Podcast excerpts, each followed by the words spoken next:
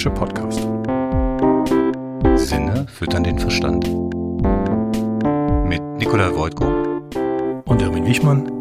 Wir besprechen Themen aus den Bereichen Essen, Trinken, Kochen, Genuss und Gastronomie. Heute bei uns im Studio Volker Beuchert von Kierberg bringt den Sternenglanz ins Catering.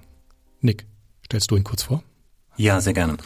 Volker und ich haben uns kennengelernt auf der anderen Seite der Welt, genauer gesagt in kanadischen Montreal 2019, um dann festzustellen, dass wir uns schon mal bei einer Kochveranstaltung in Köln kennengelernt haben, und zwar bei Lucky Maurer, der damals für die ARG eine Masterclass gemacht hat.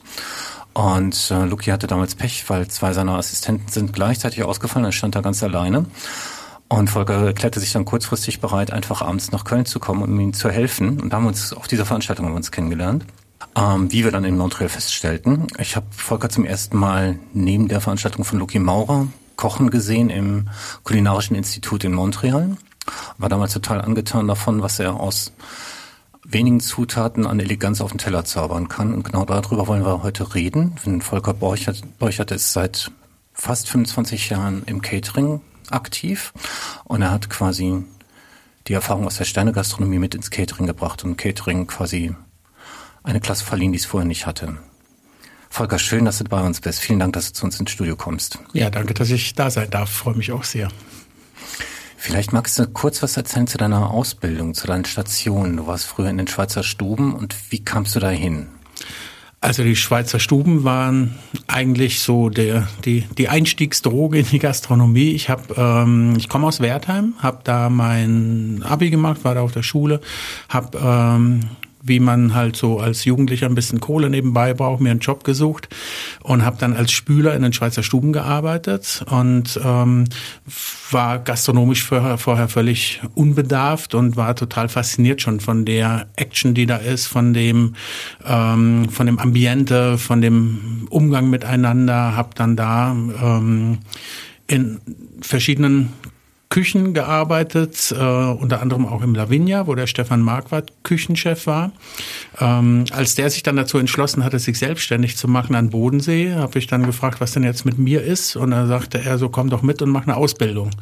Und dann habe ich aus einer Laune heraus gesagt, okay, dann komme ich mit und mache die Ausbildung. Und schon war, war die Idee geboren da kam ich so wie die Jungfrau zum Kind praktisch. Bist du quasi, nachdem du Steffen Marquardt kennengelernt hast und auch für ihn ein paar Sachen gespült hast, unter anderem sein Radio, damit das halt einen geilen Sound macht, mhm. aber auch mal einen Lachs in Plastikfolie? Auch der musste mal durch die Spülmaschine, hat mich schon gewundert und beeindruckt, was man denn alles so machen kann. So äh, abge abgedrehte Gedanken, abgedrehte Ideen, irgendwie alles war erlaubt, man konnte alles probieren und wenn irgendwas nicht funktioniert hat, dann wurde es ad acta gelegt und das nächste ausprobiert. Aber das mit dem Fisch war gar keine schlechte Idee, ne? Nee, das ist eine sehr gute Idee sogar. Er hat es dann auch plausibel erklärt, dass so ein Fisch halt um die 80 Grad braucht, 75, 80 Grad braucht, um äh, perfekt zu garen. Das ist genau die Temperatur, die so eine Spülmaschine in der Nachspülzone hat.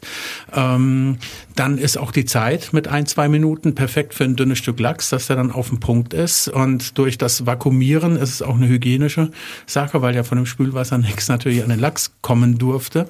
Und dann war mal, das gab es natürlich nur fürs Personalessen damals, haben nicht die Gäste bekommen, aber das waren halt so Ideen, die mich schon, schon auch beeindruckt haben, was man dann also machen kann. Und dann kam die Idee halt über Steffen Marquardt, dass du Koch werden wolltest. Du wolltest bei ihm genau. lernen. Richtig. Und wie war dann deine Ausbildungszeit bei ihm? Die war super, ehrlich gesagt. Ich war 19, das erste Mal dann weg von zu Hause, natürlich 300 Kilometer. Das war in Meersburg am Bodensee. Ähm, wir haben, wie es damals so üblich war, sechs Tage die Woche gearbeitet, auch nicht wenig Stunden am Tag gearbeitet und ähm, haben, waren da in so eine eingeschworene Truppe, eine Familie. Also das ist, äh, das ist ganz schwierig zu zu beschreiben. Wir hingen quasi fast 24 Stunden am Tag aufeinander, weil wir noch zusammen in einer Personalwohnung gewohnt haben, die direkt das Nachbarhaus von den, von den drei Stuben war. Das heißt, wir sind morgens um neun zusammen aus dem Haus in die Küche, haben dann die Teildienstpause, wenn es die mal gab, mit Flippern im Nachbardorf verbracht, äh, abends dann Abendservice gekocht und nach dem Service dann noch äh, ausgewesen, noch gefeiert oder zu Hause noch ein Feierabendbier getrunken und so ging das irgendwie Tag ein, Tag aus. Wir hatten Spaß, es war nie langweilig, das war einfach eine total tolle Zeit. Und warum bist du dann gegangen?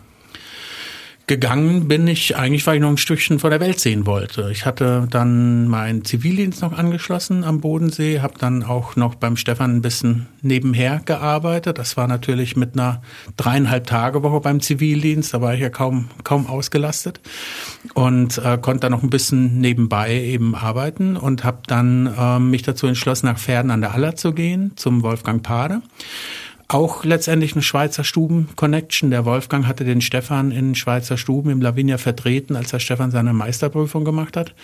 Und ähm, ist dann in Pferden an der Aller, in seinem, mit seinem Restaurant, hat er sich eben selbstständig gemacht, hatte da auch relativ schnell einen Stern erkocht. Und das hat mich schon begeistert und interessiert. Und dann war ich ähm, nach dem Stefan anderthalb Jahre beim Wolfgang Pade in Pferden an der Aller. Das Restaurant gibt's heute auch noch. Das gibt's heute auch noch, genau. Und dann bist du, wie kam die Idee dann ins Catering zu wechseln?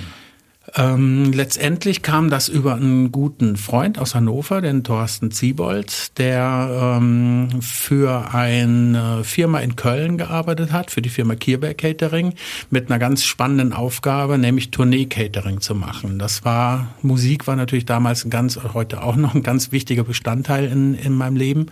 Und ähm, das hörte sich dann natürlich spannend an, Tourneen zu kochen für die Toten Hosen, für die Ramones, für äh, ähm, auch für die Flippers oder auch für Howard Carpendale, aber das war einfach sowas, was mich, was mich gereizt hat. Der Thorsten, der auch aus der gehobenen Gastronomie kommt, der hat im, im ähm, Schweizer Hof in Hannover hat der gelernt und ähm, ich, ich habe den dann irgendwann kennengelernt und der hat mich dann quasi nach, nach Köln geholt sozusagen.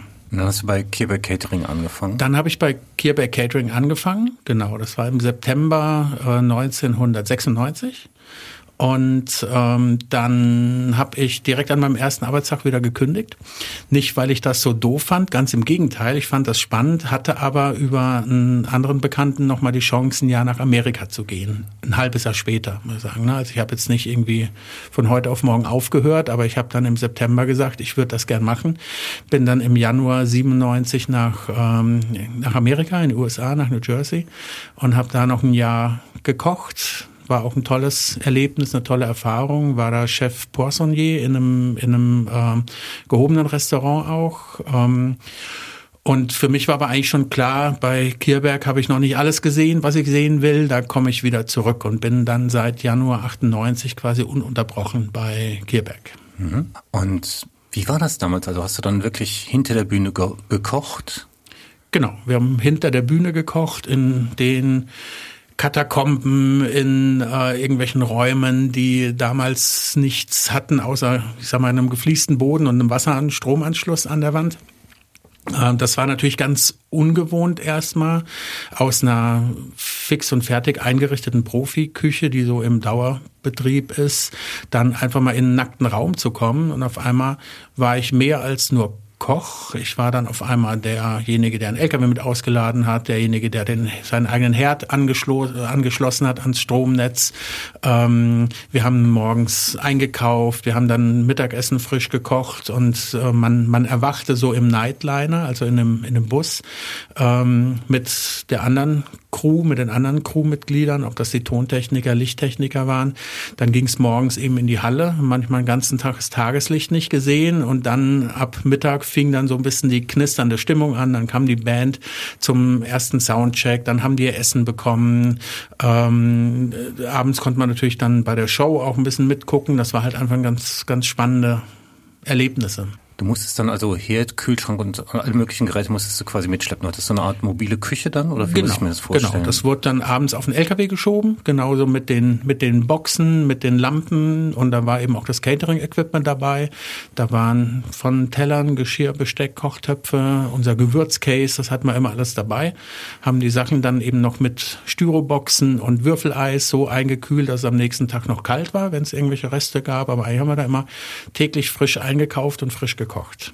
Wenn du beschreiben müsstest, was der Unterschied zwischen Restaurantküche und Cateringküche ist, was sind da die Schlaglichter, die du werfen würdest?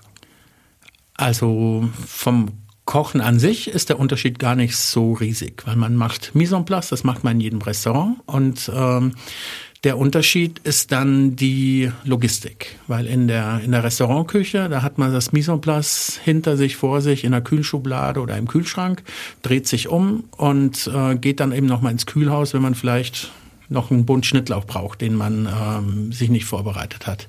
Im Catering ist es so, dass wenn du den Schnittlauch vergessen hast, dann musst du erstmal in den nächsten Supermarkt fahren, um da was zu besorgen. Genauso gilt das dann für jeden Schneebesen, der im Restaurant an der Lüftungshaube hängt oder, ähm, oder bereit steht und für jeden Topf für jedes Schneidebrett. Das muss man halt alles immer sich vorher einpacken und dabei haben. Also die Logistik ist ein ganz wesentlicher Unterschied. Wie fängst du dann sowas an? Also wie, wie stelle ich mir das vor? Du kriegst den Auftrag, ein mhm. Catering für sagen wir mal, 150 Personen zu machen. Mhm. Was sind die ersten Schritte, die du da planst? Also es wird natürlich das Menü mit dem Kunden besprochen, dann wird auch die, die ähm, ich sag mal, die ganzen Rahmenbedingungen werden besprochen, weil es durchaus sein kann, dass wir für ein und dasselbe Menü uns unterschiedlich vorbereiten müssen. Mal kommen wir in einen nackten Raum ohne irgendwelche Möbel, ohne irgendwelche Tische. Da müssen wir alles selbst mitbringen. Ähm, mal kommen wir in eine Location, wo vielleicht schon eine Vorbereitungsküche ist, wo es Edelstahltische gibt, aber wo wir dann vielleicht die Spüle und die Konvektomaten mitbringen müssen. Ähm, und dann wird das eben entsprechend geplant. Es wird eine Packliste geschrieben für die Logistik, was die alles ähm, dann zusammenpacken. Dann werden die Bestellungen gemacht. Ähm, es gibt, ich sag mal, Dinge wie, wie ist die Gästestruktur, was muss man da berücksichtigen? Kommen die Gäste alle auf einen Schlag? Kommen die nacheinander? Gibt es eine offizielle Buffeteröffnung? Äh, was sind das für Gäste? Hat man viel, ich sag mal, Büromitarbeiter? Ähm, die, die äh, vielleicht nicht so starke Esser sind oder wo ein hoher Vegetarieranteil dabei ist, haben wir vielleicht mal, ich sag mal, hemdsärmeliges Publikum, die dann ein bisschen, wo, wo der Fleischanteil höher ist, wo die Portionen vielleicht auch ein bisschen größer sein sollen. Haben die Leute äh, einen Tisch, an dem sie sitzen können und mit Messer und Gabel essen können? Muss alles gabeltauglich vorbereitet sein? Ist das ein Flying Buffet, dass man wirklich mit einer Hand die Schale hält, mit der anderen die Gabel, ohne sich ein Stück Fleisch noch schneiden zu müssen?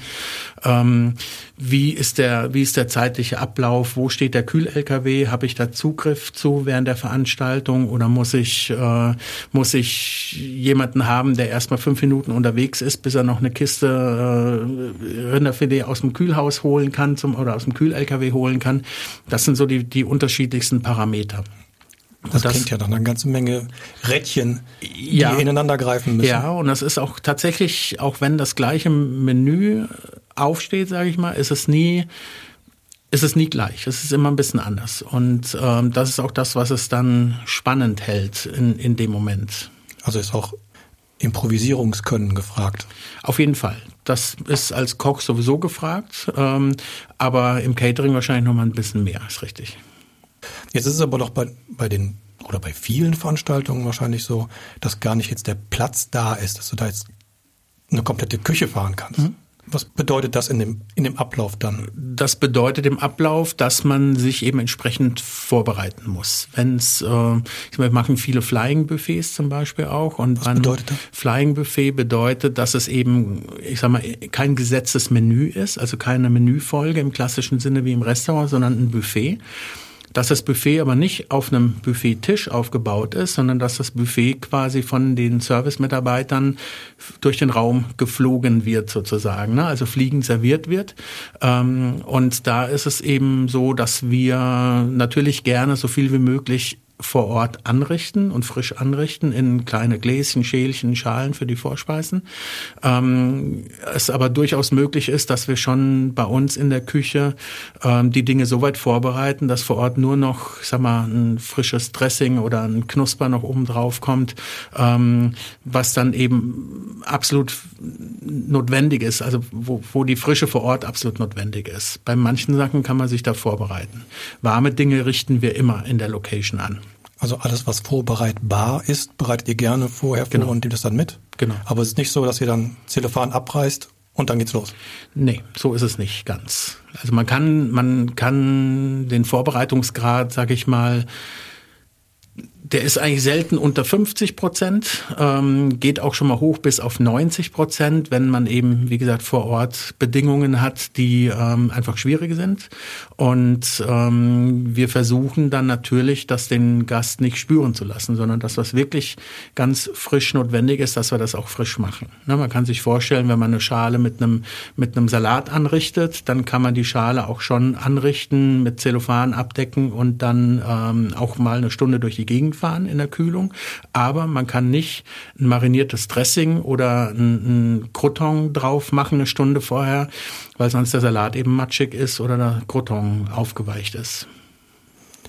Wir hatten bei der Einleitung ja jetzt gerade den Begriff Sterneglanz im Catering. Also Sterneglanz im Catering bedeutet, dass ähm, nicht nur ich bei uns in der Küche eine gewisse Sternehistorie haben, dass wir eben auch mit Sterneköchen zusammenarbeiten und dass wir uns bemühen, dass ähm, das, was gehobene Gastronomie und Sternegastronomie auf, ausmacht, ähm, auch aufs Catering zu projizieren. Wir arbeiten mit Köchen zusammen, ähm, wie eben dem Stefan Marquardt, dem Wolfgang Pade, mit Nils Henkel machen wir Veranstaltungen zusammen. Wir haben für den Alfons Schuberg die Dinnershow in Düsseldorf äh, umgesetzt. Ähm, wir hatten in, in ähm, im Doc One in Köln mit dem Kolja Kleberg, mit dem Dominik Jeske Veranstaltungen, wo wir eben die Vorbereitungen machen und dann, ähm, sage ich mal, die die auch andere Köche dazukommen, aber wir eben das Level so hochlegen wollen, dass der Gast diesen Wow-Effekt hat und dass er einfach sagt, das ist mehr als Catering und das ist mehr, als sie von anderen Caterern kennen. Okay. Ist das dann mehr wie ein Gastmusiker oder seid ihr die Big Band? Wir sind, würde man sagen, die Big Band und ab und zu kommt dann mal ein Gastmusiker dazu. Aber die Big Band klingt auch ohne Gastmusiker schon ganz gut. Jetzt mal abgesehen vom Wiedererkennungseffekt für Leute, die in die Restaurants gehen von den Köchen, die du gerade genannt hast. Mhm. Ähm, wo liegt für dich so dieser, dieses hohe Niveau? Woran machst du das fest? Vielleicht kannst du da ein paar Beispiele nennen. Ja, ich mache das einmal natürlich fest an den Produkten, die wir verwenden, die wir verarbeiten. Das sind äh, ich sag mal, sehr hochwertige Produkte. Das ist uns ganz wichtig, dass wir da nicht irgendwelchen Ramsch, sage ich mal, einkaufen, mhm. sondern einfach bei der, bei der Produktauswahl schon ähm, auf Hochwertigkeit achten. Das sind die, das sind die Gartechniken, die Garmethoden, Niedrigtemperaturgaren zum Beispiel, um das schonend zu garen. Wir haben ähm, uns vor bestimmt 15 Jahren schon auf die Fahne geschrieben, dass wir nur noch Eier aus Bodenhaltung verarbeiten, dass wir ein Steinsalz äh, verwenden ohne Rieselhilfen, ohne Mikroplastik, dass wir nur noch ein, ein Rot Zucker verwenden und keinen raffinierten Zucker mehr verwenden, ähm, dass wir ein hochwertiges Olivenöl verwenden, das ist schon mal, das ist schon mal ganz wichtig. So kennen wir das, so kenne ich das auch aus den Küchen, in denen ich gearbeitet habe. Und ähm, die, die Rohstoffe, die eben, Rohstoffe ist ein blödes Wort, die Lebensmittel, die wir verarbeiten, die sind einfach so, dass es, dass er den Namen eigentlich auch verdienen, Lebensmittel, und nicht äh, irgendwelche Konzernware, Industrieware ist. Das heißt, dass, dass, du quasi wirklich stolz bist auf das, was du machst und ja. quasi die Leute auch zu dir in die Küche kommen könnten. Das auf jeden Fall können sie das. Küche nicht ja. hermetisch verschlossen sein muss. Ne? Nee, muss, muss sie nicht. Und wie gesagt, bei den Gastmusikern, wie du es gerade genannt hast, die wir ab und zu haben, da kriegt man auch immer ein tolles Feedback. Ne? Also das ist, die, die sehen ja viel. Wir hatten mit dem Roland Trettel mal eine Veranstaltung in der Designpost in Köln und äh, dann, der hat quasi ein Gericht gekocht und wir haben die anderen sieben oder acht Gerichte gekocht. Und dann ging es so los, war alles aufgebaut, waren alle, alle startklar, wir waren im Standby und dann ist er so an unser Buffet und hat dann so eine Vorspeise nach der anderen gegessen und hat dann äh, zu seiner Assistentin gesagt, das schmeckt ja alles total klasse hier. Das ist so genau mein Style, hat er gesagt. Und sagte dann noch zu ihr, wenn wir das nächste Mal einen Catering-Job haben, dann frag mal die mal an, weil äh, er das halt auch schon anders erlebt hat. Ne? Dass er halt vorbereitet, der ist, der, der ist auf vielen Veranstaltungen, ähm, wo dann die Vorbereitungen für ihn gemacht werden, wo sein Name auch hintersteht. Und wenn ich ihn da richtig verstanden habe, ist das dann nicht immer so vorbereitet, wie er sich das vorstellt. Und da kriegen wir durchweg immer einen Top Top-Feedback bei sowas. Das ist eben aber auch unser Anspruch. Da braucht es keine Gastmusiker für. Ne? Das ist dann aber so eine gewisse Bestätigung der eigenen Arbeit. Das heißt, der Gastmusiker, wenn wir bei dem mhm. Begriff bleiben, ähm, der gibt vor, was er kochen will mhm. und ihr baut dann das restliche Menü drumherum. Genau. und versucht, seine Ideen quasi mit aufzufangen oder seine Küche mit aufzufangen? Nicht zwingend, aber wir versuchen, oder wir versuchen, wir bauen das drumherum dann natürlich so, dass es sich nicht doppelt. Wenn der jetzt einen vegetarischen Hauptgang macht mit, äh, ich sag mal, mit Quinoa und Zucchini-Blüte, würden wir nicht auch Quinoa und Zucchini-Blüte in einem anderen, in einem anderen Gericht einbauen, ne? sondern wir bauen das schon drumherum, dass es halt vom Stil her schon passt. Wir sind das auch gewohnt, ähm, verschiedene Stile zu kochen, sage ich mal. Also ähm, wir, wir haben natürlich unseren Stil. Unser Stil ist eigentlich frisch, modern, äh, lecker. Ja, und da ist auch erlaubt, was schmeckt. Und ähm, das ist nicht so, dass dass wir, ähm, sage ich mal, auf mediterrane Sachen spezialisiert sind oder auf asiatische Sachen spezialisiert sind. Dazu haben wir eigentlich viel zu komplexe Kundenanforderungen auch.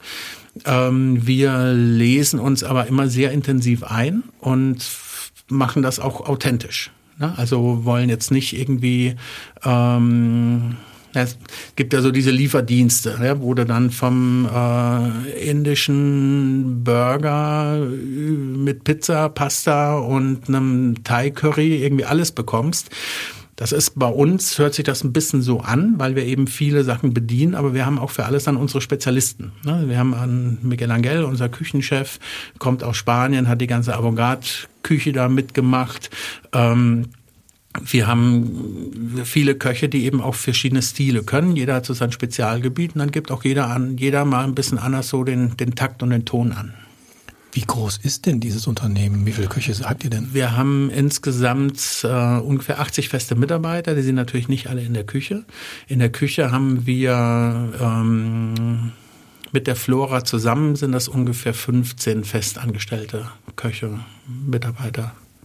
Mit der Flora? Mit der Flora in Köln, genau. Wir sind seit, ähm, also wir haben das Event Catering in Bergisch Gladbach. Da, also unsere Küche ist in Bergisch Gladbach, das Büro ist in Köln. Ähm, und da bedienen wir quasi die ganzen Events in Köln und Umgebung und auch in der ganzen Republik. Und dann haben wir seit 2014 die Gastronomie in der Flora in Köln. Das ist eine Event-Location im Botanischen Garten. Da haben wir eine Terrasse auch, ein Terrassengeschäft. Das ist unsere einzige à la carte Gastronomie ähm, mit dem Picknickkonzept, mit unserem Picknickkonzept. Und dann haben wir in der, in der Flora selbst eben vier verschiedene Räumlichkeiten. Da kann man ein gesetztes Menü für fünf bis 600 Personen machen oder auch kleine, feine Veranstaltungen für 100, 120 Personen. Und da ist aber ein extra Team nochmal in der Flora, ein extra Küchenteam. Das mit dem Picknick-Konzept, kannst du das nochmal beschreiben? Ja, und zwar ähm, die Flora ist eine Event-Location in Köln. Ähm, hat den Festsaal. Die gehört ja zum Zoo, ne? Die Oder gehört, nee, nee, die hm. ist nur räumlich. Die steht nur auf demselben Schild im, im, im Schilderwald der Stadt Köln, Zoo Flora. Das wird so oft in einem Zusammenhang äh, genau, aber nur weil die unmittelbar nebeneinander liegen. Die Flora selbst ist ein städtisches Gebäude, wird, also gehört der Stadt Köln, wird betrieben von Köln Kongress. Ähm, und wir sind da eben seit 2014 gastronomischer Partner. Die Events sind eigentlich das Hauptgeschäft da die Veranstaltung. Und dann gibt's eben eine Terrasse mit 200, 250 Sitzplätzen. Und diese Terrasse, äh, da hieß es am Anfang erst so äh, relativ lapidar, wir haben da eine Betriebspflicht, damit eben die Besucher des Botanischen Gartens da auch mal einen Kaffee kommen können. Das reicht uns aber nicht, eine Betriebspflicht. Wir wollen auch das schön machen. Und äh, dann gab's, waren wir nur so ein bisschen in der Bredouille, weil die, die Küche, die auf der Ebene ist, auf der Etage ist, eigentlich zu klein ist, um einen Festsaal zu bedienen mit 500, 600 Gästen und gleichzeitig noch ein à la carte, äh, ein à la carte Szenario auf der Terrasse dann darzustellen. Und dann hatte die Jutta, die Jutta Kierberger, also meine Geschäftspartnerin, Unternehmensgründerin, hatte dann eben äh, die Idee, oder die Ideen. Einmal hat man überlegt, wir machen die größte Eisdiele Kölns. Das haben wir dann aber verworfen und dann ähm, kam es zu dem Gartenlokal, zu unserem Picknickkonzept, so dass wir quasi die Arbeit, die normalerweise direkt hinter der hinter dem Kellnerpass in der Küche stattfindet, dass wir die auf die Küche im Untergeschoss verlagern konnten und ähm, das gibt alles, was es da gibt, in Gläsern. Also auch lange vor Corona haben wir schon ein Corona-konformes Konzept gehabt mit den Gläsern. Ähm, dieses Picknick-Konzept ist quasi Ja, so eine Mischung aus Sharing Dinner und oder Sharing Food und und äh, und Picknick. Man holt sich ähm, an an der Theke entweder ein Kartoffelsalat, ein Nudelsalat, ein buntes Vergnügen, äh, ein Süßkartoffelcurry, eine Gemüselasagne und das alles in Gläsern wird dann in eine Tasche gepackt und mit dieser Tasche geht man dann zu seinem Tisch. Man bekommt Teller dazu, Bestecke dazu, ähm, Getränke in kleinen Flaschen dazu und am Tisch packt man dann aus und kann dann eben sich da, äh, ob eine Kalbfleischfrikadelle mit Kartoffelgurkensalat teilen oder auch einen Kuchen im Glas äh, essen, Schokokaramellkuchen, American Cheesecake. Also für den sind wir schon eigentlich fast berühmt in Köln für den American Cheesecake. Und ähm, das hat sich da, erfreut sich da größter, größter Beliebtheit. Das Ganze heißt Dank Augusta weil die Kaiserin Augusta 1864, glaube ich, wurde die Flora eröffnet. Ähm, die Kaiserin Augusta war immer eine Verfechterin, dass die Flora jedem Bürger der Stadt Köln zugänglich ist und das nicht so elitär ist, sondern dass eben da auch gesellschaftliche Veranstaltungen stattfinden können. Und dank der Kaiserin Augusta gibt's die Flora in der Form erst und äh, deswegen heißt das Gartenlokal da Dank Augusta. Vielleicht mal zurück zum, zum Catering. Wenn ihr jetzt, sagen wir mal, wenn ihr jetzt Gaststars habt, mhm. ist ja manchmal so, dass, dass man im, im Sternebereich, in Sternerestaurants ja gar nicht so viele Gäste hat, wenn ihr dann Veranstaltungen macht für mhm. 500 Leute. Habt ihr dann schon mal überraschte Gaststars, wie gut das läuft? Also kriegt ihr auch sowas als Feedback? Ja, das kriegt man auf jeden Fall als Feedback, weil das ist natürlich das eine, äh, für 20 oder 30 Gäste im Restaurant äh, alles auf den Punkt zu bekommen und, und, äh, und ähm, in derselben Qualität dann eben zum Gast zu bekommen.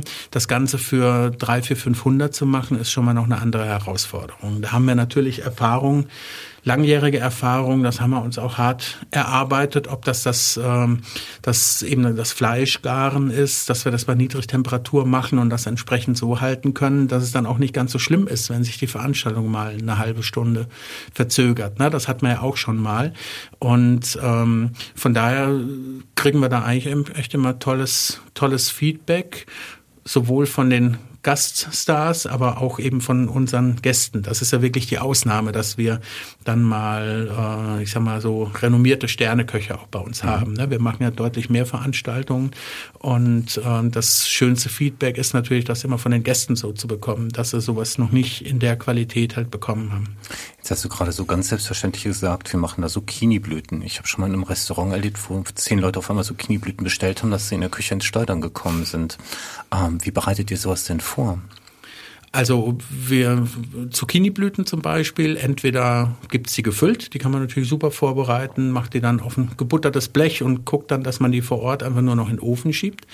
Ähm, wir haben jetzt bei einer Veranstaltung frittierte Zucchiniblüten gehabt und die sind dann eben auch so vorfrittiert worden. Ähm, wichtig ist, dass sie dann halt gut abtropfen, dass sie nicht fettig sind und dann vor Ort, wenn die nochmal unter einer Wärmelampe so warm gemacht, warm gehalten, dass sie halt schön knusprig sind, äh, würzig sind, nicht fettig sind und dennoch irgendwie so einen warmen Knuspereffekt am Ende noch beim Gast bringen. Kierberg und dein Weg durch Kierberg, also mhm. du hast bei Kierberg angefangen, ein halbes Jahr, dann warst du in Amerika, bist mhm. wieder zurückgekommen mhm. und jetzt bist du Geschäftsführer.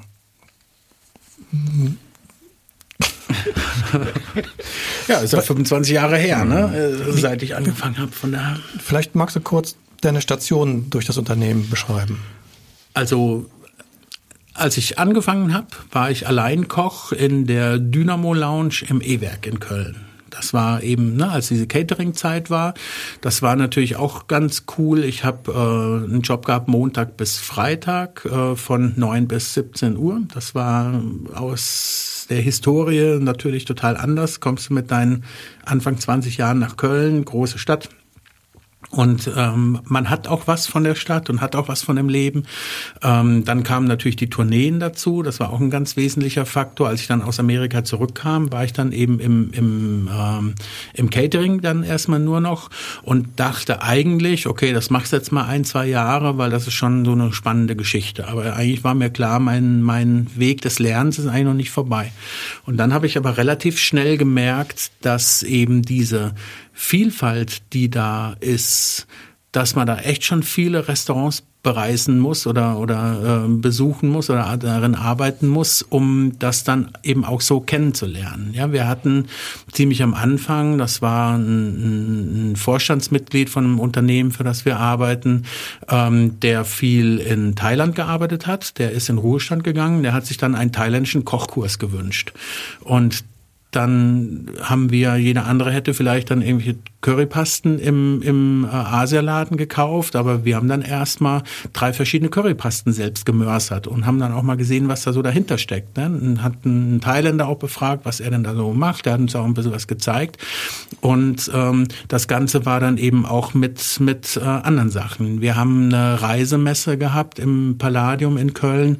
Da haben wir dann südafrikanische Gerichte gekocht, äh, Südamer äh, Südamer Süd amerikanische Gerichte gekocht, asiatische Gerichte gekocht, alles so authentisch, ein bisschen europäisiert natürlich für die europäischen Gaumen aber haben uns dann eben auch schon früh mit äh, Kaffeeblättern, mit Galgantwurzeln äh, auseinandergesetzt, als das eigentlich noch gar kein noch gar kein Thema war. Das war schon immer diese diese Neugierde auf was Neues. Auch das kommt so ein bisschen aus den aus den Rock'n'Roll-Geschichten. Jede jede Band, jeder Künstler schickt ja im Vorfeld dann immer seinen Catering Rider rum. Ne? Das heißt, das sind dann die Dinge, wo drin steht, was er denn gerne haben möchte. Das hört sich heute jetzt so ein bisschen banal an, wenn ich sage, dass da mal ein Beef Jerky oder ein Dr. Pepper äh, drin stand. Das war vor 25 Jahren, war das krass. Da gab es noch keine Tankstelle, die das irgendwie hatte. Ne? Wir haben dann wirklich Dinge im Ausland bestellt.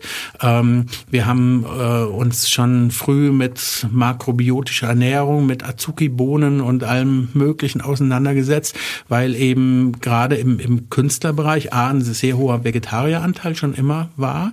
Das fand ich auch total spannend, ähm, mich dann mit sowas eben zu beschäftigen und ähm, dann eben auch besondere Ernährungsgewohnheiten. Also wir sind jetzt keine Diätköche oder, oder äh, Ernährungswissenschaftler, aber das macht einfach totalen Spaß, sich da einzulesen, sich da einzufinden und vor allem dann auch zu hören ähm, von dem einen oder anderen. Das war jetzt aber der tollste Quinoa-Salat, den er je hatte, oder wir, ne, also einfach auch ein Feedback zu bekommen dass man bei so Tourneen auch dann äh, nach oben raussticht, was so die Qualität des Essens angeht oder auch die Qualität des Service angeht. Es ist ja nicht nur das Essen, auf das es ankommt. Jetzt ähm, hast du einen schönen Ge Begriff gebraucht, den ich schon öfter von dir gehört habe, dass das so Essen das Spaß macht. Ne? Welches Essen macht dir denn Spaß? Kannst du da mal so Beispiele nennen? Welches Essen mir Spaß macht, mhm. mir persönlich? Ja.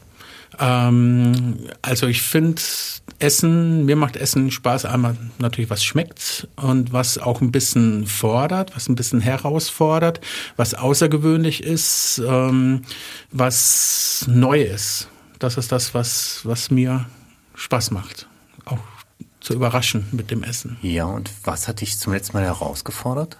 Zum letzten Mal herausgefordert hat mich eine Veranstaltung, die, wo du auch warst, wo wir eben ein rosa pochiertes Kalbsfilet im Kräutermantel für 300 Personen machen mussten und ähm, dann auch klar war, dass da muss viel la Minute passieren und wir uns dann aber auch so gerüstet hatten, sage ich mal, dass wir eben nicht nur die Köche an den Front-Cooking-Stationen hatten, sondern auch zwei, drei Leute, die Backstage waren, die dann wirklich nur das äh, gemacht haben, um dann auf den Punkt dann die Sachen nachzuschieben. Also dann, dann ist Essen, was dir Spaß macht, ist auch immer mit Logistik verbunden und mit Zeitdruck, richtig? Auf jeden Fall. Ja. Auf jeden Fall. Ja, das ist so eine Just-in-Time-Arbeit, ja. Mhm. Und es gibt ganz viele Berufe, da kann man einfach sich rüsten und man produziert irgendwie vor und legt das dann ins Regal und wenn man es braucht, dann holt man es. Ja. Aber da gehört unser Beruf halt nicht zu. Ne? Genau, man kann kein, keine toten Gegenstände, die sich irgendwo stapeln genau. lassen, sondern das, ja, das sind genau. ja Lebensmittel, ne, die dann auch warm und richtig und und im richtigen Garpunkt serviert werden. Und mit der richtigen Frische halt. Ja. Ne? Man kann natürlich Soßen, Fonds, äh, Ragouts, sowas kann man in, in gewissem Maße vorbereiten, aber eben auch nicht, äh, auch nicht über Wochen oder Monate hinweg. Ne? Jetzt ist ja noch eine für mich sehr spannende Frage, ist ja neben der Logistik, wo klar ist, also Sachen werden vorbereitet und werden von Punkt A zu Punkt B gebracht, ist ja dann nochmal die Frage der Zeit. Also wenn man jetzt so eine Veranstaltung hat mit, du hast jetzt gerade gesagt, 500 Personen, mhm. wenn die dann alle zeitgleich Essen bekommen, ist das ja immer wieder eine spannende Frage, wie, wie ver wie vermeidet man es, dass es lange Wartezeiten gibt? Weil das ist ja wohl so ziemlich das Schlimmste, was man, mhm. was man sich vorstellen kann als hungriger Esser oder als hungriger Gast. Was gibt es da für Möglichkeiten, das zu vermeiden? Also im Prinzip ist ja alles skalierbar.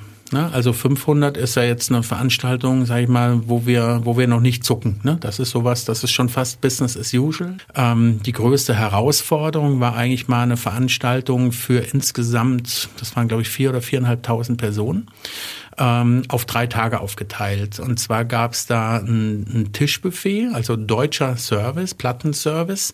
Ähm, und am ersten Tag waren das fast zweieinhalbtausend Leute. Und jeder dieser zweieinhalbtausend Leute hat ein rosa gebratenes Rinderfiletsteak bekommen. Das kam dann in einer, in einer äh, Kiste auf den Tisch serviert, für jeden Sechsertisch, eine Kiste mit sechs Steaks. Und dann gab es Beilagen dazu. Das war ein Spargel-Tomatengemüse, das war ein Wirsing-Möhrengemüse und das waren Rosmarinkartoffeln, geröstete. Und das war eine Balsamico-Jus, die es noch dazu gab. Und da habe ich wirklich da schwirrte mir der Kopf vor Zahlen. Das ist dann echt Rechnerei pur. Ne? Wir haben eine sogenannte Hotcars, um die Sachen dann eben auch warm zu halten. Ähm, da passen zehn Sets rein für einen Sechsertisch. Das heißt, für diese, für diese 240 Tische haben wir da eine ganze äh, Batterie an, an Hotcars gehabt, 40 Hotcars, wo wir dann eben die ganzen Sachen warm gehalten haben für eine halbe Stunde, um dann dem Service, sag ich mal, gleichzeitig die Beilagen und das Fleisch in die Hand zu drücken, damit die dann so einen Sechsertisch servieren können. Das äh, hört sich jetzt natürlich krass an für, für 2400 Personen. Das läuft dann natürlich nicht von einer Station, sondern das haben wir dann so skaliert, dass wir letztendlich zehn Veranstaltungen a 240 Personen draus gemacht haben. Das heißt, wir hatten eine große Küche, wo das ganze Material war, wo auch ganz viele Konvektomaten standen, um das eben just in time heiß zu schießen, haben das dann aber auf zehn Outlets auf zehn Satellitenküchen aufgeteilt. Äh, jede dieser Küchen hatte einen, einen kleinen Küchenchef, sage ich mal, ne, so einen Stationschef und ähm, drei oder vier Köche noch dazu, so dass dann eigentlich klar ist, wenn jeder dieser zehn Chefs da funktioniert und jeder äh, seine 240 People satt kriegt, dann kommt am Ende für 2400 Leute eine tolle Veranstaltung raus.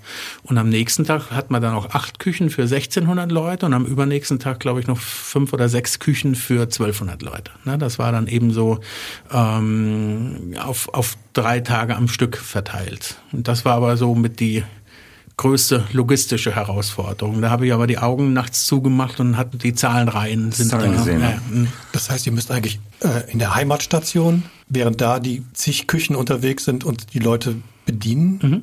müsst ihr eigentlich für den Folgetag schon in Köln sitzen oder stehen genau. und den nächsten Tag vorbereiten. Genau. Jetzt, wo wir gerade bei Zahlen sind, nochmal ein anderes Argument dabei, also bei großen Zahlen viele Esser. Mhm. Ähm, zum Thema Nachhaltigkeit dabei ist es ja auch dann ganz wichtig, dass man versucht, nach Möglichkeit wenig Lebensmittel zu verschwenden. Mhm. Wie berechnet man das denn, dass man nach Möglichkeit wenig Lebensmittel rausgibt, die dann wieder zurückkommen. Ja, also es gibt ja leider diese Situation, dass das, was mal auf dem Buffet war, nicht mehr zurückgenommen werden darf. Das heißt, wir versuchen natürlich, ein Buffet muss ja auch üppig aussehen, da am Anfang äh, eine, eine schöne Grundbestückung zu machen, dass wir eher ein bisschen kleinere Buffetflächen nehmen, damit die eben nicht so verloren aus, damit das nicht so verloren aussieht, sondern dass man es schön komprimieren kann und bestücken dann aus dem Kühlfahrzeug quasi nach. Ne? Also wir versuchen dann eben so, so aller Minute wie möglich dann Dinge noch nachzuschießen, nachzuschieben, dass das, was eben an dem Tag nicht verbraucht wird, noch anders verwendet oder anders verwertet werden kann. Das ist ja dann noch eine Menge, ne? Also bei 2000 Essen ist das mhm. ja wirklich direkt Volumen. Mhm. Jetzt habe ich ähm, von Eckert Witzigmann gelernt, das Kochen alleine reicht ja nicht aus. Das hat er mal gesagt. Hat er recht. Und das ist, ähm, ist ja bei euch auch so. Also ihr legt ja nicht nur Wert auf, auf das Essen selber. Also das jetzt viel davon erzählt. Also mhm. dass das Essen natürlich auf dem Punkt sein muss und gar sein muss. Aber es sind ja noch andere Sachen, die dabei zu, zu, äh, zu berücksichtigen sind. Das sind Teller, die ja nicht einfach nur Teller sind bei euch, sondern die halt anders aussehen, die eine Funktion haben dabei. Aber vielleicht kannst du dazu noch mal was sagen. Ja, also die, die Inszenierung, die Präsentation ist natürlich auch ein ganz wesentlicher Faktor. Wir haben zum einen haben wir im Eventgeschäft, äh, ich sag mal, anspruchsvolle Leute, nicht nur was das Essen angeht, sondern auch was die Präsentation angeht. Wir haben viele Stammkunden, Wiederholungstäter, sag ich mal, die schon viel gesehen haben und die man auch immer wieder aufs Neue überraschen muss. Das heißt, wir müssen uns auch immer ein Stück weit äh, selbst erfinden und oder neu erfinden. Und ähm, das kann man natürlich durch Inszenierung, durch Präsentation machen, durch Geschirr machen. Man kann das durch ein Outfit bei den Köchen oder bei den bei den Service-Mitarbeitern machen. Man kann das ähm, über über die Stimmung machen, über die konzeptionelle Arbeit machen. Das äh, das macht bei uns die Jutta ja im, im Unternehmen. Die schreibt da die Konzepte und äh, äh, wir ergänzen uns da. Ne? Also die, die, ich habe ja wenig Gastkontakt, sage ich mal. Natürlich bei der Veranstaltung selbst, aber ich bin eigentlich bei den Veranstaltungsabsprachen mit dem Kunden oft gar nicht dabei, sondern bekomme dann eben so ein, ein, Briefing, das und das ist an Essen gefragt und gefordert in dem Stil und dann schreibe ich da ein Menü und trage dann eben dazu bei. Ne? Und äh, das ist halt diese klassische, im Restaurant sagt man Front of House, Back of House Situation ich sage immer, weiße Fliesen wirken beruhigend auf mich. Ich bin eigentlich lieber so im, im, im Hintergrund in der Küche. Und die Jutta ist dann eben so die Frau, die dann am, am Gast ist, die ähm, das Ganze eben, ich sag mal, konzeptionell auf die Beine stellt und wir uns dann eben abstimmen. Das muss schon gut miteinander gehen. Jetzt habe ich ja gerade von dir gehört, dass 500 Leute, das ist keine Zahl, wo du zuckst oder wo ihr zuckt. Jetzt wenn ich jetzt überlege, ich habe aber eine Geburtstagsparty mit 20 Leuten, kann ich mich dann überhaupt bei euch melden? Ja, also auch das machen wir natürlich. Ne? Das ist, äh, ist klar. Ähm, das sind auch Veranstaltungen, die mir persönlich eigentlich schon auch Spaß machen, weil da kann man dann auch nochmal ein bisschen anders aufkochen, als das für 500 möglich ist, natürlich. Ähm, das ist... Äh, sag mal, ist, manchmal ist es natürlich eine, eine Budgetfrage. Ist klar, ist der Pro-Kopf-Preis bei 20 Personen natürlich höher als bei 500 Personen. Nicht in der absoluten Summe natürlich, aber es werden halt viele, ich sag mal, viele Rädchen in Bewegung gesetzt für eine relativ kleine Personenzahl. Ne? Wir bauen halt, muss man sagen, für jeden, für jedes Event, egal ob das für 20 oder für 500 oder für, für 1000 ist, bauen wir den Gästen ihr eigenes kleines Restaurant in dem Moment. Weil die meisten Locations, in denen wir arbeiten, sind einfach nennt man nackte Hallen. Da kommt das Mobiliar rein, da kommen die Theken rein, da kommen die Buffets rein.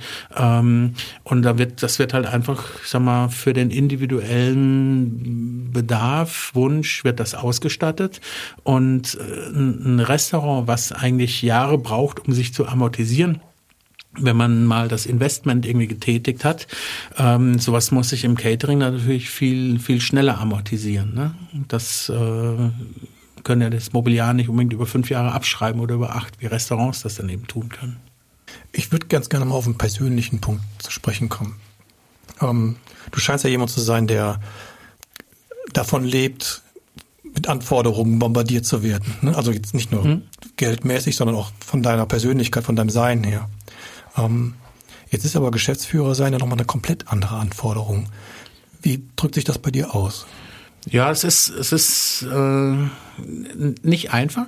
Ne? Also letztendlich ich bin ja nicht nur Geschäftsführer, ich bin ja auch Gesellschafter auch noch dazu. Ja, das heißt, ich habe natürlich verschiedene Rollen bei bei uns im Unternehmen. Ich bin für für ähm, also wir haben zwei Küchenchefs, zwei tolle Küchenchefs, den Thomas Ottke in der Flora in Köln, den Miguel, Angel Mian in, im äh, Catering in Bergisch Gladbach, die ihr Handwerk verstehen, die aber dennoch dann auch mich immer mal als Koch fragen. Ne? Und wie ist das jetzt oder wie wie wollen wir das machen, wie wollen wir das umsetzen? Dann bin ich dann der Koch ähm, in der klassischen Gastronomie würde man wahrscheinlich Küchendirektor sagen. Ähm, dann bin ich natürlich einer von drei Geschäftsführern. Das heißt, äh, die Jutta Gierberg, der Thomas Lehmann äh, sind auch Geschäftsführer. Ähm, das heißt, es liegt nicht alle Last auf meinen Schultern. Das finde ich auch ehrlich gesagt ganz gut so. Ich könnte mir nicht vorstellen, so ein Unternehmen ganz alleine zu führen. Wir haben einen tollen kaufmännischen Leiter, den Jochen Hackmann, der äh, da uns finanziell, sagen wir, den Rücken frei hält. Das ist auch ganz wichtig. Und dann gibt's natürlich noch die Gesellschafterebene, weil auf Gesellschafterebene dann ja auch wieder andere, andere Entscheidungen getroffen werden müssen als auf Geschäftsführerebene und vor allem als auf Küchendirektorebene. Das heißt, da schlagen dann manchmal mehrere Herzen in, in meiner Brust. Äh, letztendlich äh, will sich das Kochherz immer durchsetzen, muss, muss dann aber manchmal, äh, ich sag mal, auch den einen oder anderen Kompromiss eingehen. Ne? Also ständig die Mütze zu wechseln, mhm. zwischen diesen beiden Rollen hin und her zu springen, ist ja unheimlich anstrengend. Hast du dir eine Methodik bereitgelegt oder äh, wie, wie du das schaffst? Oder ähm, kommt das machst du es so, wie es kommt? Ich mache so, wie es kommt, ehrlich gesagt. Da ist viel intuitiv dabei und natürlich steht äh, das Interesse des Unternehmens steht über allem, ja, weil man kann ja auch als Koch sich, sag mal so, so in Details verlieren und so äh, sich in seinem in seiner künstlerischen Ader äh, verlieren, dass es einfach betriebswirtschaftlich am Ende nicht funktioniert. In Schönheit sterben nennt man das dann, glaube ich. Ne? Das ist das ist was, ähm, was man sich dann ab und zu auch mal vor Augen halten muss. Das ist letztendlich ich glaube nicht nur in der Gastronomie, ist oft äh, in den Berufen, in denen, ich sag mal, so künstlerisches Handwerk äh, gefragt ist. Ob das ein Schreiner ist, ob das ein Maler ist, ist das, glaube ich, ganz ähnlich. Man ist einfach, man hat ein Bild im Kopf und das will man umsetzen. Und wenn der Kunde nicht bereit ist, das zu bezahlen, dann will man es vielleicht trotzdem umsetzen, weil man sich selbst so treu bleiben möchte. Und ähm, dann äh, ist es natürlich schwierig, wenn es am Ende keiner, keiner zahlt. Ja? Wir müssen mit Budgets umgehen und, und wir haben auch äh, im, im Catering Budgets, die wir einhalten müssen. Und das ist leider nicht immer so ein, so ein Open Book, wo man dann irgendwie sagen kann, ähm, am Ende präsentieren wir mal die Rechnung, so viel hat's denn jetzt gekostet. Ne? Das, das geht natürlich nicht. Und ähm, da muss man sich dann halt manchmal auch schon ein bisschen bremsen. Aber wir sind auch in den, in den ganzen Jahren jetzt, äh, glaube ich, haben wir das auch immer ganz gut hingekriegt, auch für, auch für kleinere Budgets dann ein tolles Ergebnis zu erzielen. Und, und ob man jetzt, sage ich mal, ähm, Zucchini-Blüten oder Artischocken verarbeitet oder ob man vielleicht auch mal eine, eine äh, leckere Möhre oder eine Petersilienwurzel verarbeitet. Das ist ein anderes Budget und dennoch kann man das lecker machen. Ne? Wichtig, wichtig ist uns immer, dass das, was wir machen, eben, ich sag mal, mit der Leidenschaft ähm, gemacht wird, dass es eigentlich gar nicht, gar nicht, ähm, soll ich sagen, dass die, die, der Preis des Produkts gar nicht unbedingt die entscheidende Rolle für die Qualität am Ende spielt. Die eine Seite mit den Mützen und den Rollen ist ja deine Seite oder deine, deine Innenansicht. Ne? Und mhm. dann gibt's ja die Außenansicht, die Leute, die mit dir zusammenarbeiten müssen, die damit konfrontiert sind, dass du mal die eine, mal die andere Mütze anhast. Das gibt bestimmt Spannungspunkte. Wahrscheinlich ja. Da müsste man die außenstehenden Leute jetzt mal fragen. Ne?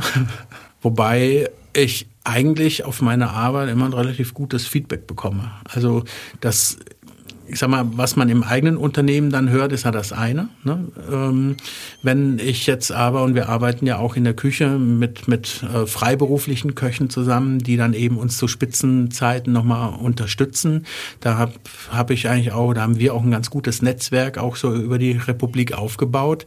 Und da kriegt man eigentlich auch immer Feedback, dass die Leute immer total gerne wieder zu uns kommen, um dann zu arbeiten. Und das ist eigentlich das, was für mich dann am Ende das, das Entscheidende ist. Ne? Also es gibt ja gibt ja Unternehmen, die verheizen ihre Leute und die äh, das ist eigentlich nichts, was wir machen wollen, sondern wir wollen eigentlich, dass die Leute Spaß haben bei der Arbeit und auch gerne wiederkommen. Alles andere wäre sehr sehr kurz gedacht. Und äh, ich bin jetzt seit 25 Jahren bei Kierberg. Ähm, das Unternehmen selbst gibt es fast 40 Jahre und ich glaube, wenn das auch nicht so nicht so wäre und wenn nicht viele Spaß hätten, da zu arbeiten, dann wird es das Unternehmen auch nicht so lange geben. Ja, ich glaube auch, also ich kenne dich ja eigentlich immer nur sehr entspannt und ich glaube, das ist, also das hast du dir hart erarbeitet, könnte ich mir vorstellen, dass man, dass man so entspannt ist eigentlich in ja. ganz vielen Arbeitssituationen. Die Entspannung, die man so von außen sieht, die spiegelt sich ja nicht unbedingt immer so innen wieder. Ne? Da ist schon vor so einer Veranstaltung. Ich bin eigentlich vor jeder Veranstaltung immer wieder total aufgeregt, dass alles. Äh, ich denke mir dann immer, was ist, wenn das schief geht, wenn das schief geht. Am Ende ist dann alles immer irgendwie super. Ähm, aber das ist auch, steckt auch bei jeder Veranstaltung immer wieder eine Menge Energie und eine Menge Arbeit und eine Menge, eine Menge Nerven auch drin. Ja, eine Menge Lampenfieber bestimmt auch. auch ne? Mhm. ist, ja, ist ja wirklich so. Es könnte mhm. ja ganz schnell irgendwas schief gehen. Ist ja nicht nur so, dass die Stimme versagt, sondern dass irgendjemand irgendwas macht und man es selber gar nicht beeinflussen kann. Das ist ja noch das Tragische dabei. Stimmt. Ne? Ja. Koch sein heißt ja selber machen. Und den Sprung von selber machen zu machen lassen bedeutet ja auch loslassen. Mhm. Jetzt machst du so einen ganz entspannten Eindruck, hast aber eben auch gesagt, eine innere Spannung ist schon da. Ist das ähm, was, wo du ähm, ja vielleicht nicht mit kämpfen musstest, aber was dich beschäftigt hat? Dass möglicherweise der, dein Küchenchef oder die Köche, die dann für dich gearbeitet haben oder für dich arbeiten, möglicherweise nicht immer das so machen, so wie du das machen würdest? Ähm, ja, ist immer noch so, ist nicht nur so gewesen, ist immer noch so, aber das ist die Gratwanderung zwischen, ich sag mal, so viel zulassen, dass der andere noch seine kreative Freiheit hat, weil auch unsere Küchenchefs sind ja jetzt keine keine äh, Ja-Sager, sag ich mal, ne, die alles nur das machen, was ich vormache, sondern das sind gestandene Köche, die es auch drauf haben, die selber ihre Gerichte schreiben, die selber ihre Entwicklung da machen und das will ich ehrlich gesagt auch nicht wirklich bremsen.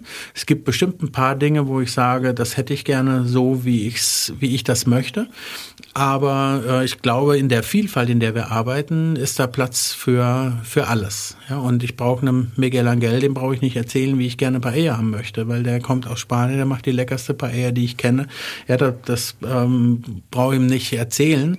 Dafür äh, kann ich ihm vielleicht noch sagen, wie man eine Roulade schmort. Ja, und, und äh, der, der ist halt mit seiner, mit seiner spanischen Küche und mit seinem spanischen Soul Food, da ist er in seinem Element, also echt toll. Der Thomas Ottke in der Flora ist eher so ein bisschen der, der Nordic Cuisine Fan, der das Ganze ein bisschen reduzierter macht und auch ein bisschen, ein bisschen ähm, ja, durchdachter will ich nicht sagen, aber der ein bisschen analytischer an die Dinge rangeht und dann auch mal neue Dinge ausprobiert, ähm, viel vegane Sachen ausprobiert, äh, ein bisschen reduziertere äh, Präsentationen und auch reduziertere Aromatik da irgendwie mit einfließen lässt, auch total toll. Und äh, ich glaube, dass wir da alle voneinander, voneinander lernen können. Und nicht nur wir drei untereinander, sondern auch mit allen Köchen, die wir haben. Weil jeder bringt so seine Stärken mit. Und ähm, jeder guckt sich dann gerne auch beim anderen Dinge ab. Dass es ein dynamisches Modell ist. So Auf jeden Fall. Mhm. Mhm. Das ist ja ein, ein Ausdruck von einem bestimmten Managementstil. Hast du den dir selber erarbeitet oder hast du Vorbilder, denen du da nacheifern kannst? Also ehrlich gesagt habe ich das nie anders gelernt mit, mit dem Stefan damals schon. Das war auch ein, ein Teil, warum ich mich so dafür begeistert habe, weil ich so das Gefühl hatte, da steht nicht ein Chef, der schwingt den Taktstock und, und sagt, so und so muss das sein, sondern es war eine kleine Küche da im Lavinia mit drei oder vier Köchen, aber da hatte man nicht das Gefühl, dass da jetzt mit harter Hand irgendwie das Zepter geschwungen wird, sondern es war Teamarbeit. Und das hat sich dann noch mehr bestärkt in, in den drei Stuben am Bodensee, als ich dann da war. Ne? Wir haben, ähm, wir haben jede Woche eine neue Karte gemacht und ein Gericht hat sich nie wiederholt. Das heißt, in den drei Jahren, in denen ich da war, habe ich äh, dreimal, im Januar hat man zu, sagen wir dreimal äh, 48 Wochen, äh, haben wir 100 was 44 äh, Karten gehabt, wo sich nicht einmal ein Gericht wiederholt hat. Es wurde Woche für Woche wurde die Karte neu geschrieben. Und ähm, weiß nicht, man ging so eine kleine Treppe hoch in der Küche, dann kam man in die Garage, wo die Hotelchefin immer ihren Wagen geparkt hatte. Da war eine Bierbankgarnitur und da haben wir dann immer am Donnerstagabend haben wir die Karte für die nächste Woche gemacht. Und da saß ich als Lehrling genauso da, wie der Stefan als Küchenchef, wie der Matthias als Zuschef, wie der, wie der Chef Patissier. Und dann haben wir so ein bisschen rumgesponnen. Äh, das eine oder andere Glas Wein auch dabei getrunken und dann haben wir die Karte für die kommende Woche gemacht. Und jeder konnte sich da einbringen und jeder konnte sich verwirklichen. Und dann gab's, da war ich im zweiten Lehrjahr, gab's, äh, da gab's nur noch ein Menü beim Stefan pro, pro Woche, gab kein à la carte mehr. Und ähm, dann fiel, dann waren wir auch zu dritt nur in der Küche und dann fiel aber ein Koch aus, weil der sich länger verletzt hatte oder schwerer verletzt hatte und länger ausfiel. Und ähm, dann habe ich da über ein halbes Jahr, glaube ich, mit Stefan alleine in dem Sterneladen, ich glaube 17 Punkte, 16 oder 17 Gummio-Punkte hatte er damals, habe ich mit Stefan da äh, gekocht. Und das war eine Verantwortung, die ich da bekommen habe mit meinen 19 oder 20 Jahren. Das war irre. Und dabei hatte ich auch so das Gefühl, Teil des Ganzen zu sein. Und da ist der Stefan schon auch ein großes, großes Vorbild gewesen von mir auf jeden Fall. Sterneglanz. Michelin-Sterne für Caterer gibt es ja nicht, wenn ich das richtig im Blick habe. Was gibt es denn für Auszeichnungen für Caterer? Ne, Michelin-Sterne gibt's nicht. Wir hatten auch noch keinen Tester bei uns bei der, bei der Veranstaltung. Bei Rock am Ring dachten wir mal, dass da einer ist. Ne? ähm, nein, es gibt von der, von der äh, Zeitschrift Catering Inside gibt's den Caterer des Jahres. Da haben wir 2010 das erste Mal gewonnen. Dann gibt's noch vom Pharma, dem Veranstaltungsverband, gibt's noch den Adam und Eva Award. Auch da haben wir schon gewonnen. Ähm, das ist, das ist alles auch Juttas Baustelle. Da bin ich jetzt gar nicht so, so firm drin. Ich kriege das dann immer nur mit, wenn wir mal wieder einen Preis äh, abgeräumt haben. Ähm, wir haben von den, von den Toten Hosen mal eine goldene Schallplatte bekommen. Die Jutta hat von den Ärzten mal einen Oscar bekommen fürs beste Catering und äh, wir haben von Bab den goldenen Kochlöffel mal verliehen bekommen. Also es gibt dann so die kleinen Off-the-Records äh, Preise. Gibt es da nicht den Moment ab und zu, wo du denkst, ach, ich hätte doch mal gern einen Stern?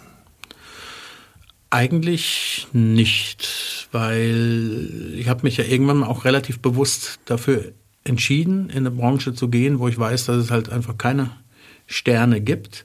Ähm, das ist für mich, spielt das jetzt keine, keine Rolle. Ich weiß, was ich kann, was wir können und was wir abliefern und weiß auch, dass wir uns da, ehrlich gesagt, nicht verstecken müssen vor, vor namhaften Kollegen, auch vor, vor Restaurantqualitäten nicht verstecken müssen.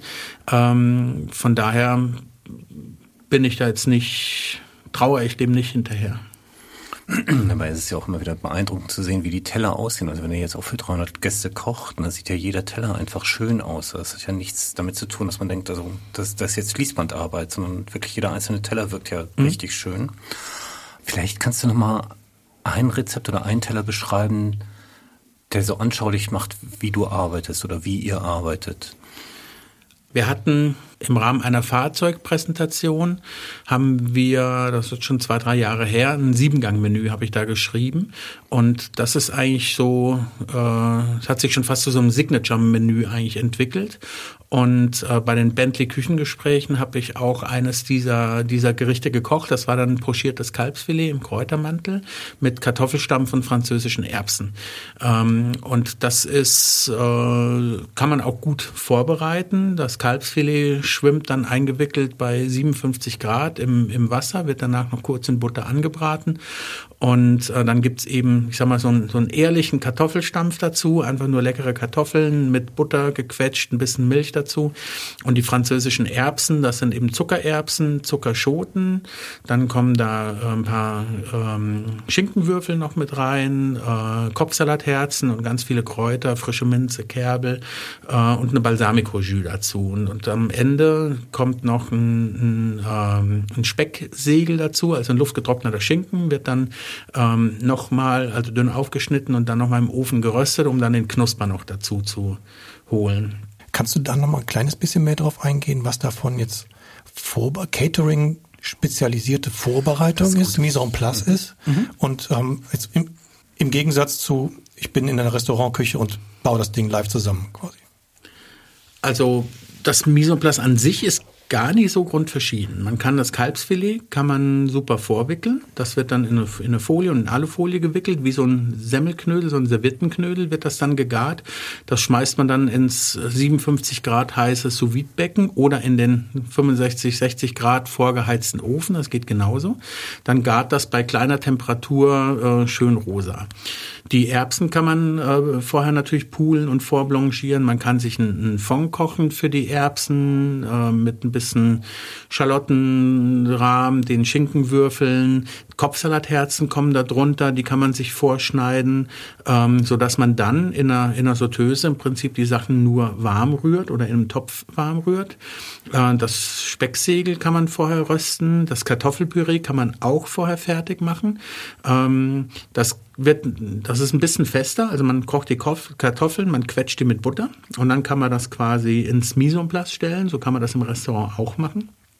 Und dann wird mit ein bisschen Milch im Topf das Püree eingerührt und so glatt und sämig gerührt, dass man kaum einen Unterschied feststellen kann, ob das jetzt wirklich frisch gequetscht ist oder ob das auch einen Tag oder zwei schon vorbereitet wurde. Also ich gebe ja auch Kochkurse zwischendurch und habe früher bei äh, Estella Kochlust, so ein ganz toller Laden in der Kölner Innenstadt, habe ich so Kochabende gestaltet. Das waren immer für maximal 16 Personen. Und da habe ich mich ähm, noch gewundert, wie dankbar die Leute um Tipps sind, äh, weil ich das auch total total wichtig finde, dass ein Gastgeber Gastgeber sein kann und nicht einen ganzen Abend in der Küche steht. Und da haben wir verschiedene Themen gehabt und dann war eben ganz oft der Fokus, was kann ich schon am Abend vorher fertig machen. Äh, ob das ein Ofengemüse ist, was man schon mischen kann. Äh, ein, ein Themenabend hieß dann nämlich aus dem Ofen, wo man dann alles nur noch auf dem Blech in den Ofen schiebt. Man hat noch einen Topf mit Soße auf dem Herd. Man kann sich dann seinen Gästen widmen, macht einen Backofen an und zieht nach einer halben Stunde ein Blech mit einem leckeren Gericht raus und kann das dann so servieren, ohne dass man eben mit, mit der Schürze äh, eigentlich nur noch gestresst in der Küche steht, wie das vielen Gastgebern, glaube ich, so geht. Wenn man da nicht drauf trainiert ist, ganz bestimmt. Ne? Ja. Ich habe jetzt dieses Bild vor Augen, 150 Gäste und da soll jetzt der Kartoffelstampf mhm. fertig gerührt werden. Mhm. Da stehen ja jetzt wahrscheinlich nicht zehn Köche an, an zehn großen GN-Schalen und rühren da mit dem Spatel mhm. rum. Ne, das heißt, ihr habt dann schon auch ein spezielles Werkzeug da am Start wahrscheinlich, irgendwie ein großes Rührgerät ja, oder so. Also auch wir arbeiten, ich arbeite lieber dann mit vier kleinen Töpfen und äh, die dann nebeneinander auf vier Herdplatten stehen, als mit einem großen, weil es halt doch ein bisschen, ein bisschen ähm, Schöner ist, das dann irgendwie warm zu rühren oder warm zu machen. Es rühren natürlich nicht vier Köche dann vier Töpfe warm, sondern einer kümmert sich um, um die Beilagen, einer kümmert sich um das Fleisch, wie das in der Küche eigentlich auch ist. Man hat den Saucier, den Entremetier, den Garde-Manger, den Patissier und jeder trägt so seinen Teil dazu bei. Und immer wenn dann, wenn dann Teamarbeit gefragt ist, wird dann die, äh, hilft man dann zusammen. Das heißt, einer bereitet die Vorspeisen vor. Wenn es dann als Vorspeisen schicken geht, kommen alle Mann zusammen. Wir sind dann meist so fünf Köche bei solchen Veranstaltungen. Der Hauptgang ist immer das Aufwendigste und da ist es bei uns so, dass es immer pro Handgriff ein Koch gibt. Wenn man jetzt einen Handgriff, also auch da beim, beim Teller äh, durchdenken, gucke ich, dass eigentlich nie mehr als fünf Handgriffe auf dem Teller sind. Das heißt, der eine macht das, richtet das Püree an, der andere richtet die Erbsen an, der äh, andere setzt das Fleisch, der vierte macht die Soße und der fünfte setzt das, äh, setzt das ähm, Schinkensegel dann noch oben drauf so dass man dann eben, äh, sage ich mal, zu fünft äh, jeder mit seinem eigenen Handgriff dann das Tellerbild am Ende so macht, dass dann eben jeder Teller aussieht wie der andere. Ich finde es was nochmal spannend. Wie kann man was vorbereiten, was sehr fragil ist, sowas wie flüssiges Eigelb? Wie kann man sowas machen im Catering? Vielleicht kannst du das mal erklären. Ja, also auch das haben wir schon für 300 Personen, glaube ich, gemacht. Es gibt eines, eines meiner Lieblingsgerichte, das ist ein Raviolo mit äh, einem Bio-Eigelb und äh, Spinat und äh, am liebsten noch mit ein bisschen Trüffel drauf am Ende, wenn eine Saison ist. Und zwar wird da ähm, eine Ravioli-Füllung äh, gemacht aus einer Spinatmasse mit Frischkäse. Ähm, und dann wird ein großer Raviolo gemacht, also eine Nudelplatte, da kommt die Spinatfüllung drauf. Dann wird da eine kleine Kuhle reingedrückt und dann kommt ein rohes Eigelb da drauf, wie wenn man ein Ei trennt. Und das kommt dann da drauf und dann wird das Ganze mit einer Nudelplatte wieder zugedeckt. Das heißt, es hat schon einen gewissen Schutz. Das Ganze hat, äh, sage ich mal, eine, eine Halbwertzeit von ungefähr sechs Stunden, die das so im Kühlschrank stehen kann, wird dann auf Grieß gesetzt und das kann man dann à la Minute kochen. Hat eine Kochzeit von drei bis fünf Minuten und auch da haben wir schon äh, für 300 Personen das gemacht mit mit drei Köchen in einer Front-Cooking-Situation. Hatten zwei oder drei Töpfe mit kochendem Wasser vor uns. Der eine hat die Ravioli gekocht, der andere hat sie dann rausgenommen, der letzte hat angerichtet und noch frisch Parmesan drüber gemacht, sodass jeder der 300 Gäste dann seinen Raviolo geknackt hat und dann das warme, aber flüssige Eigelb, wie das halt bei so einem Spiegelei zum Beispiel auch ist, dann rausläuft. Das funktioniert ganz, ganz gut. Man muss halt sich einfach nur Gedanken vorher machen. Und Köche an sich tendieren ja oft zum Improvisieren. Und das funktioniert im à la carte Bereich auch total gut. Das heißt, wenn ich jetzt äh, für einen Tisch, für einen Vierertisch vergessen habe, die Soße aufzustellen, dann nehme ich halt schnell eine Sorteuse und äh, stelle die auf und nehme die Sorteuse ein bisschen größer, dass der Boden gerade bedeckt ist, dann ist die Soße innerhalb von zwei Minuten warm. Das funktioniert halt nicht für 500 Gäste. Wenn das Nudelwasser nicht kocht zu dem Zeitpunkt, dann ist halt blöd, weil man kann nicht äh, mal einen Liter schnell kochen, das reicht nicht. Man braucht halt dann äh, 40 Liter kochendes Wasser. Und das braucht halt einfach ein bisschen mehr Vorlauf. je länger ich dich kenne, desto mehr weiß ich, dass du unglaublich belesen bist. Du bist nicht nur belesen, was Romane angeht, sondern auch was Kochbücher angeht. Und zwar auch internationale Kochbücher. Ähm, du hast unglaublich schöne Ideen und Kreationen. Ich habe eine Sache, muss ich nachschlagen, weil du mal irgendwann gekommen bist und hast gesagt, ich habe einen super schönen Nachtisch gemacht. Der ist so ähnlich wie die Pavlova, nämlich mit, mit Ahornsirup, das ist die Maplova, hast du den genannt. Und ich musste natürlich erstmal irgendwie nachschlagen im Internet, irgendwie, was denn die Pavlova ist. und davon, davon haust du ja am, am, Tag immer wieder ein paar Sachen raus. Ähm, wann hast du angefangen, dich quasi intellektuell mit, mit Küche auseinanderzusetzen? Also ehrlich gesagt schon ab der Lehre. Das war, ich habe ähm, vom Stefan das erste Buch, was ich geschenkt bekommen habe, war meine italienische Küche. Das äh, habe ich schon verschlungen, wobei das ein recht sachliches Kochbuch ist. Und dann hatte ich aber von ihm auch bekommen ein Teubner, eine Teubner-Edition Fisch. Und da hat's mich schon fasziniert, was man so mit Kochbüchern alles machen kann. Dann hatte der, dann hatte der Stefan damals ähm, mit einem Fotografen zu tun, Klaus-Peter Exner. Also ich kann mich an den Namen noch sehr gut erinnern, äh, äh, der dann eben auch äh, Fotoshootings mit ihm hatte, wo ich dann auch gemerkt habe, was so dahinter steckt. Dann wurde so ein Duftkalender damals gemacht. Das war ein Kalender, äh, wenn man dann über die Bilder rieb, dann roch das nach der Orange, die da fotografiert war. Also in den, in den 90ern wahrscheinlich der heiße Shit gewesen. Mhm. Aber äh, ähm, und da hat's mich schon so ein bisschen gepackt. Und dann, als ich beim, beim Wolfgang Pade war, dann habe ich die, dessen Sammlung der, vom Kulinaria, Kulinarium, Kulinaria, okay. diese Bände da gesehen und habe da immer geblättert. Der hatte auch unheimlich viele Kochbücher und äh, da hat's mich eigentlich gepackt gehabt. Seitdem äh, habe ich mich da auch immer privat ganz gerne vertieft in die Welt der Kochbücher. Volker, vielen Dank, dass du heute zu uns gekommen bist und uns gezeigt hast, dass spielerisch leicht aussehendes Catering eine Menge Vor Vorarbeit bedeutet und eine Menge Hirnschmalz. Danke, dass du heute zu uns ins Studio gekommen bist. Ich habe eine Menge gelernt über das Catering. Danke für deine Zeit. Ja, vielen Dank, dass ich da sein durfte. Hat mir total Spaß gemacht. Sehr kurzweilig.